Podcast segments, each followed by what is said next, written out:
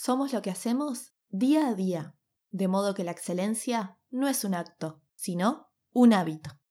Aristóteles.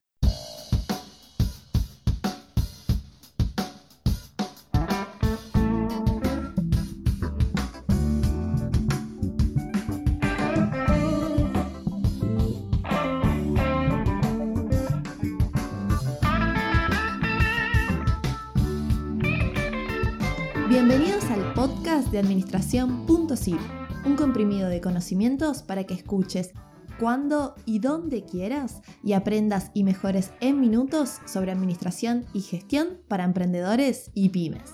Mi nombre es Lucía Olú, como todos me dicen, estudié y continúo formándome en este mundo de gestión empresarial y como tener un negocio requiere conocer muchos frentes, aquí te comparto contenido que te ayude a mejorar, motivarte y lograr tus metas.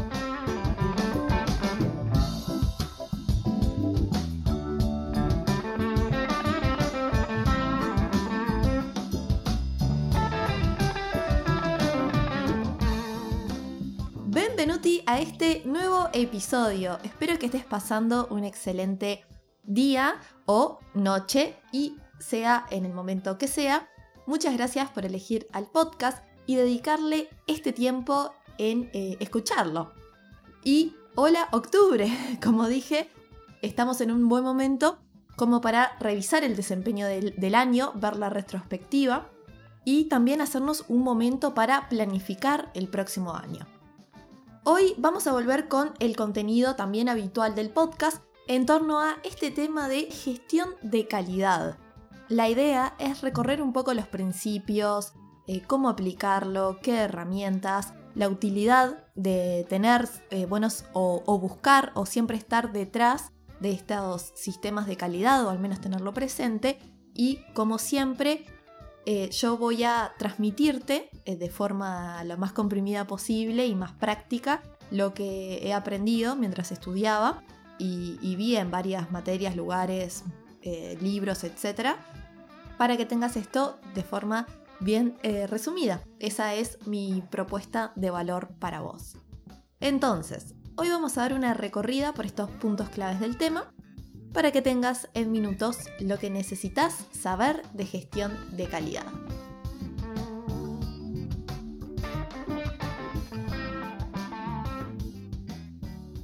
Antes de empezar, quiero decirte que para complementar con este tema, podés repasar el episodio 25 eh, que hablamos de control de gestión, que tiene mucho que ver con esto Además, porque voy a mencionar términos o cosas que ya hablé anteriormente.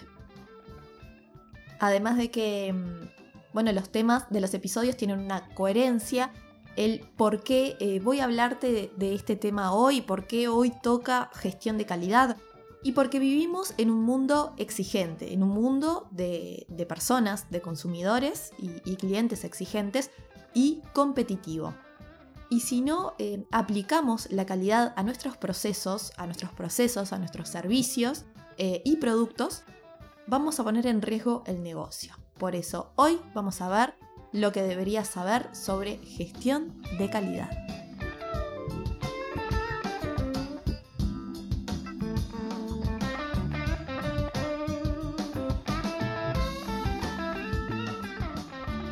Empezando por lo primero que deberías saber, ¿Qué es la calidad?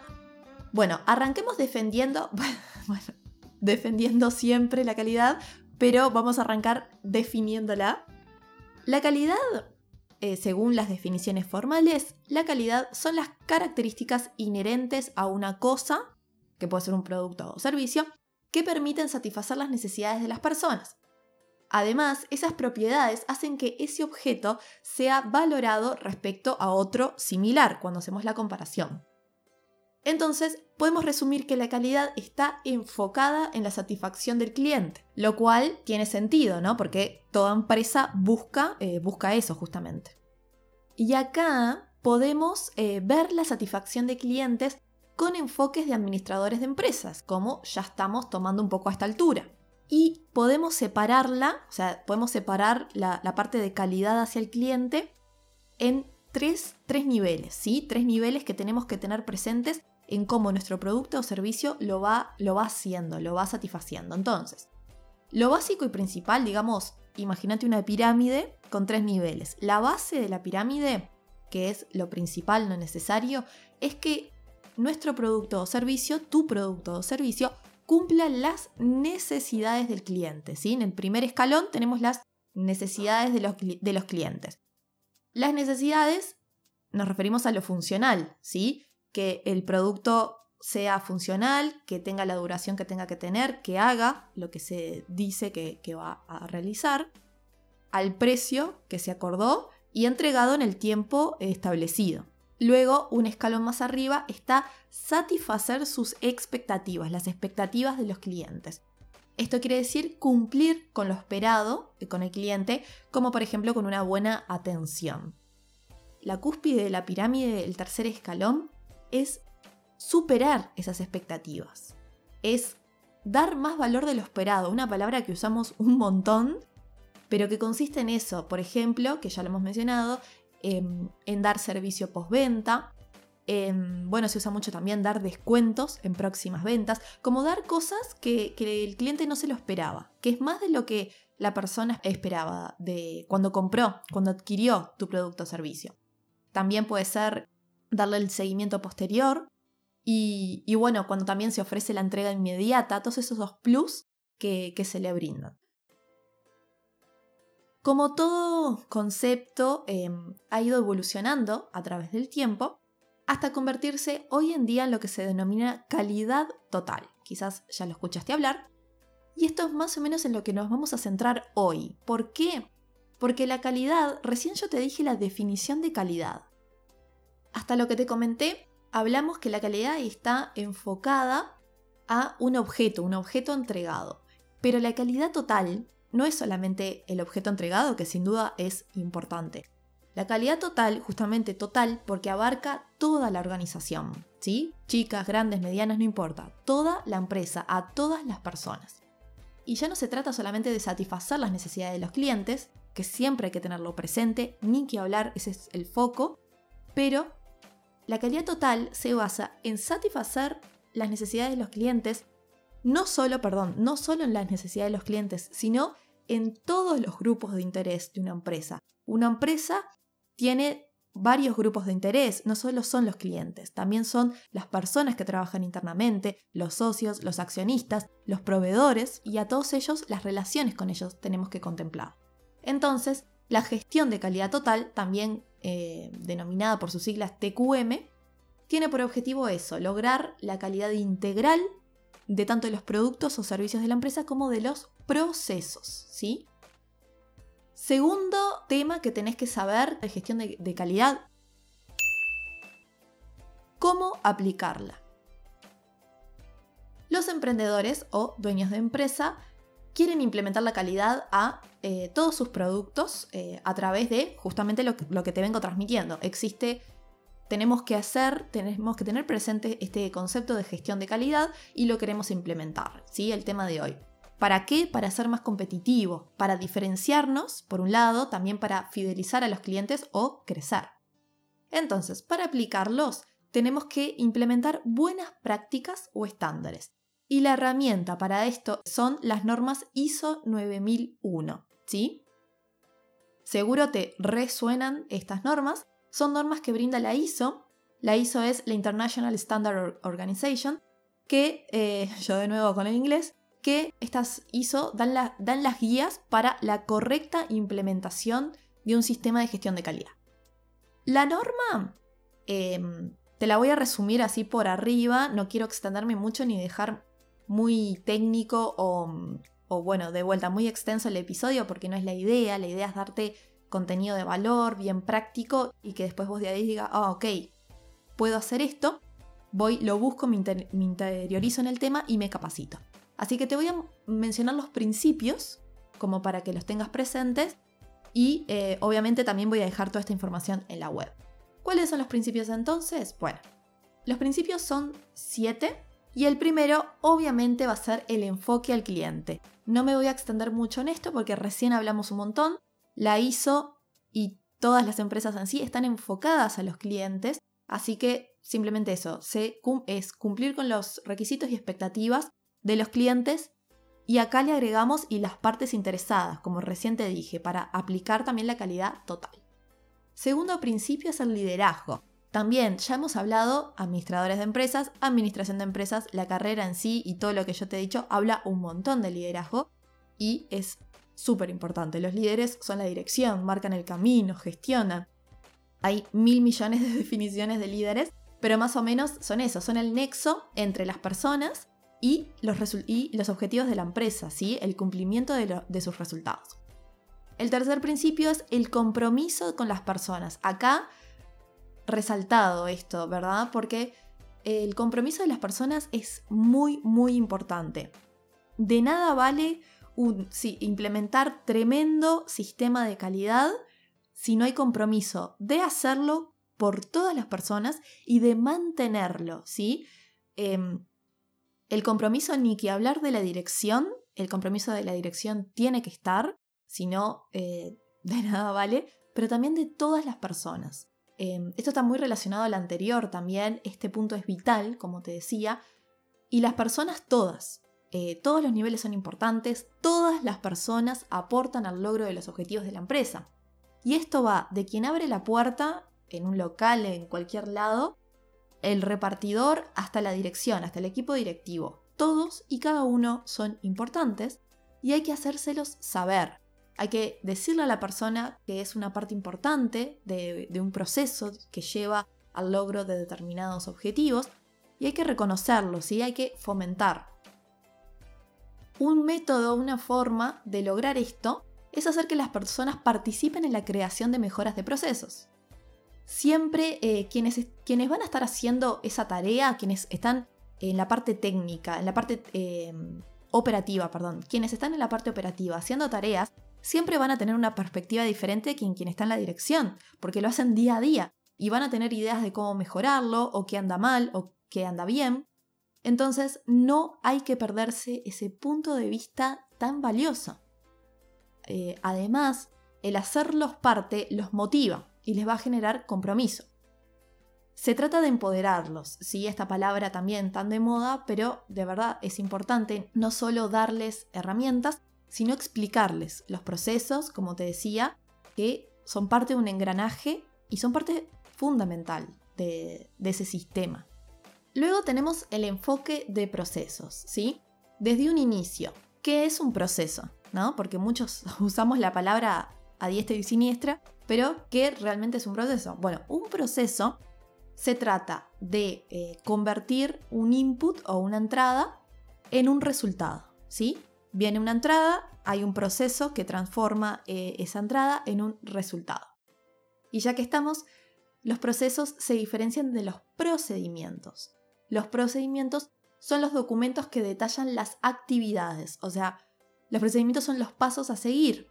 Entonces, eh, un proceso puede contener varios procedimientos. Y con un ejemplo, por ejemplo, el proceso de elaboración de algo, el proceso de elaboración de un zapato, tiene eh, varios procedimientos o pasos para lograrlo. ¿Y por qué, es tan por la norma lo menciona, ¿no? ¿Y por qué es tan importante? Porque, bueno, porque una empresa es un sistema. Un sistema porque está compuesta por varias partes que funcionan interrelacionadamente, coherentemente y se necesitan la una a la otra. Entonces, los procesos son sistemas que forman la empresa. Entonces, es clave optimizarlos, ¿no? Y acá de nuevo, en este punto, te voy a comentar, ya vamos a hablar de aplicar al otro amigo de la casa, Pareto. Es decir, identificar el 20% de los procesos que eh, producen el 80% de los resultados. Este porcentaje obvio que es aproximado, pero la verdad es que de una u otra forma siempre se da muy muy cercano y en suma es eso, es identificar los procesos claves para mejorarlos. El otro punto es la mejora, Acá en este, en este punto te lo resumo así nomás, como dice el amigo argentino Jorge Pinarello en su canal de YouTube.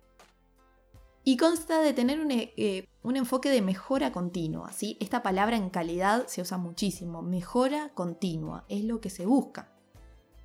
porque las organizaciones con éxito tienen esa visión siempre, de mejorar, de mejorar el desempeño, los procesos, la satisfacción de los clientes que te contaba antes, la productividad, el innovar y capacitarse.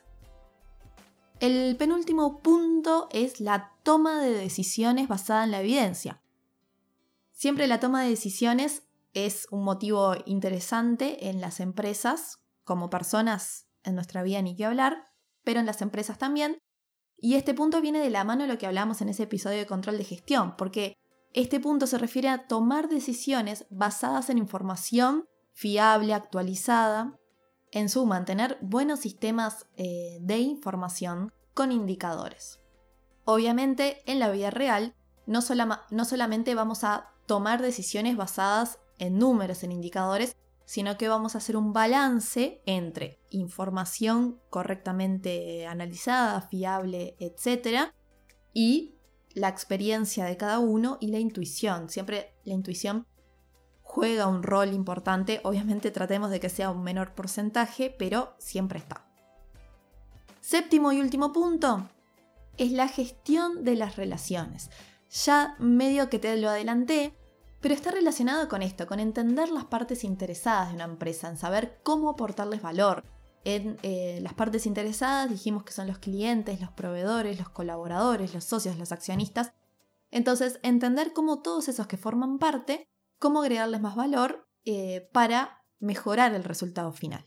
Y bueno, todo esto es lo que menciona la norma. Y para aplicarlo, tenés dos opciones.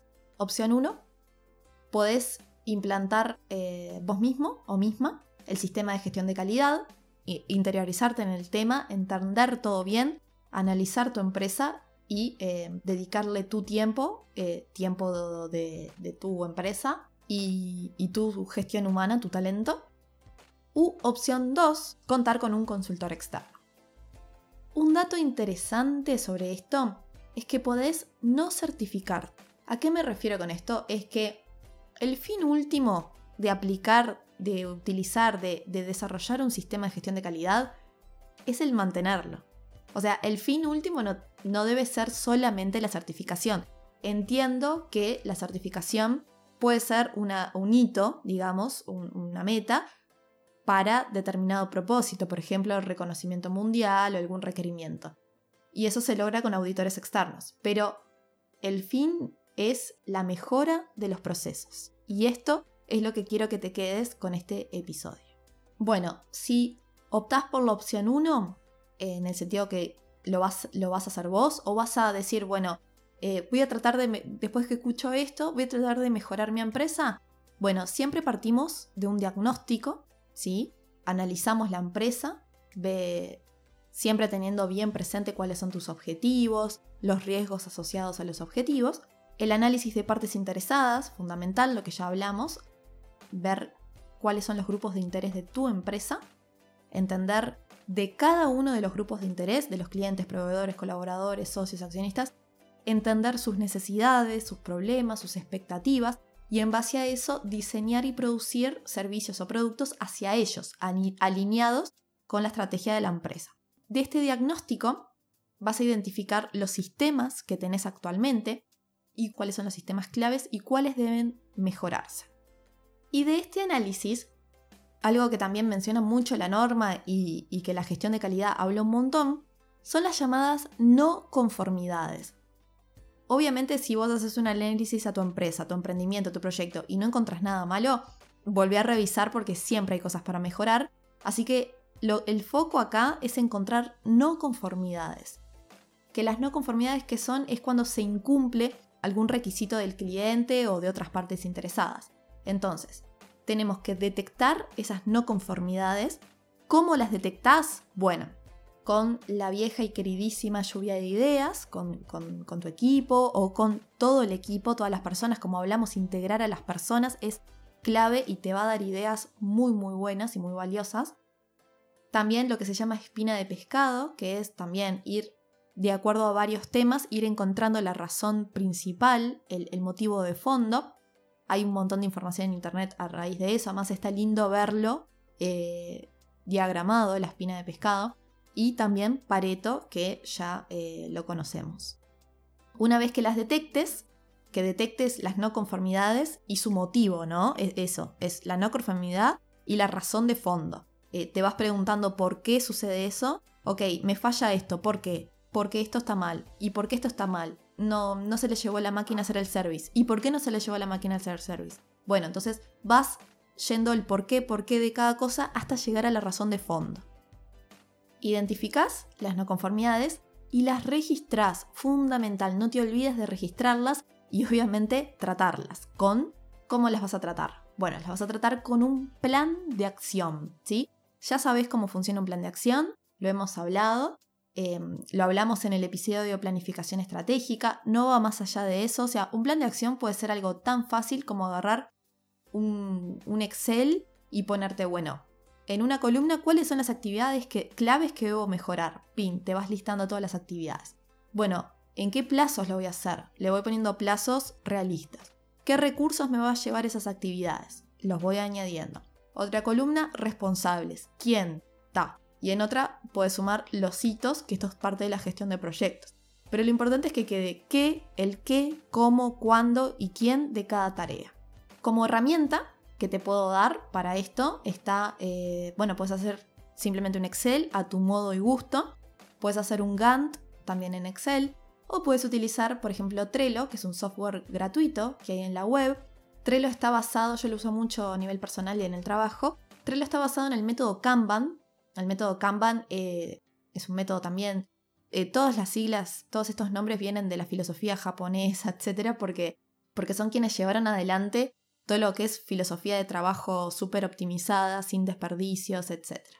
Bueno, el método Kanban, eh, Kanban, sirve justamente para visualizar el trabajo y evitar la, acumulación. Entonces, em, lo que vas a hacer es, lo, más común del flujo de trabajo, es hacer listas. Por ejemplo, vas a tener la lista por hacer, haciendo y hecho, ¿no? To do, doing and done. Y em, bueno, puedes tener más listas adicionales, obvio, dependiendo de la complejidad del proyecto. Y eso lo que hace es que sea un flujo de trabajo simple y eh, constante y, optimizado. Ya terminando, quiero, em, bueno, lo que ya hablamos, es importante no solo implementarlo, sino mantenerlo.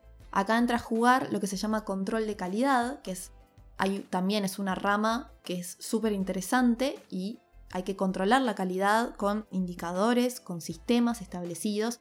Hay que revisar el, seguimiento, los procesos, ver si son los resultados esperados o no. En fin, eh, asegurarnos de controlar la calidad. Y lo último que me parece importante que necesitaría saber de la gestión de calidad. ¿Para qué sirve? Bueno, como vimos, el centro es el cliente y por ende hay un valor agregado hacia este, se mejora el servicio brindado hacia el cliente, hace más competitiva la empresa. A ver, ¿por qué mencionamos tanto lo competitivo? ¿Qué es una empresa competitiva que tanto escuchamos? Una empresa competitiva es aquella empresa que va a producir bienes y servicios de forma eficiente, ¿sí? O sea, con calidad, con calidad creciente para lograr mayores eh, cuotas de mercado. Eh, también, si eh, optas por certificarte, la certificación da confianza y todo lo que tenga que ver con calidad y implementaciones de sistema de calidad va a repercutir en las ganancias y en el market share. Y también ayuda mucho en la entrada a nuevos mercados, en la internacionalización. Y ni que hablar que te diferencia de la competencia y de posibles nuevos competidores. Por último, si te interesó el tema de esto de los procesos, hay una película que es muy conocida que se llama Hambre de Poder o The Founder, que es, es la historia de cómo, digamos, McDonald's se convirtió en, lo que soy, en la franquicia tan gigante y más conocida del mundo. Y lo interesante de la peli, que está muy bueno, es que eh, habla de cómo los hermanos McDonald's, justamente, crearon un proceso que revolucionó de esto, que basados en los procesos de, Ford, de las fábricas del trabajo en cadena, hicieron eh, lo que se llamó el Speedy System, ¿no? En donde era un proceso que era un reloj suizo, ¿no? De cada persona sabía perfectamente lo que tenía que hacer, lo hacía en el tiempo y manera correcta sin descuidar la calidad. O sea, esa parte de cómo ellos idearon ese proceso está súper interesante, te lo re recomiendo. Después hay un libro que se llama Érase una vez una fábrica, también que se trata de una fábula de calidad, que está muy interesante. Y hasta aquí el episodio de hoy. Como siempre, espero que te haya sido útil, que te haya agregado conocimiento, alguna idea. Te agradezco por tus comentarios, reseñas, por escuchar el podcast, por compartirlo. Sabes que eso siempre ayuda un montón, compartirlo a tus redes sociales, amigos, compañeros de trabajo, familia, em, lo, que, lo, que, lo, lo que lo puedas difundir, eso ayuda enormemente. Y así como siguiéndolo. Te invito también a visitar la web del podcast en administracionzip.com, donde vas a encontrar toda la información del podcast, mía y el acceso a las redes sociales. Administración.zip es un podcast original y autogestionado hecho para que aprendas y mejores en minutos la gestión empresarial. Así que bueno, nos escuchamos. Namaste. Me gusta mucho el yoga, el saludo, te saludo de esa forma también. Eh, namaste es un saludo de respeto hacia la otra persona, tanto de encuentro como de despedida, en la que se agradece también y se dan buenos deseos, así que ese es mi saludo para vos. Namaste.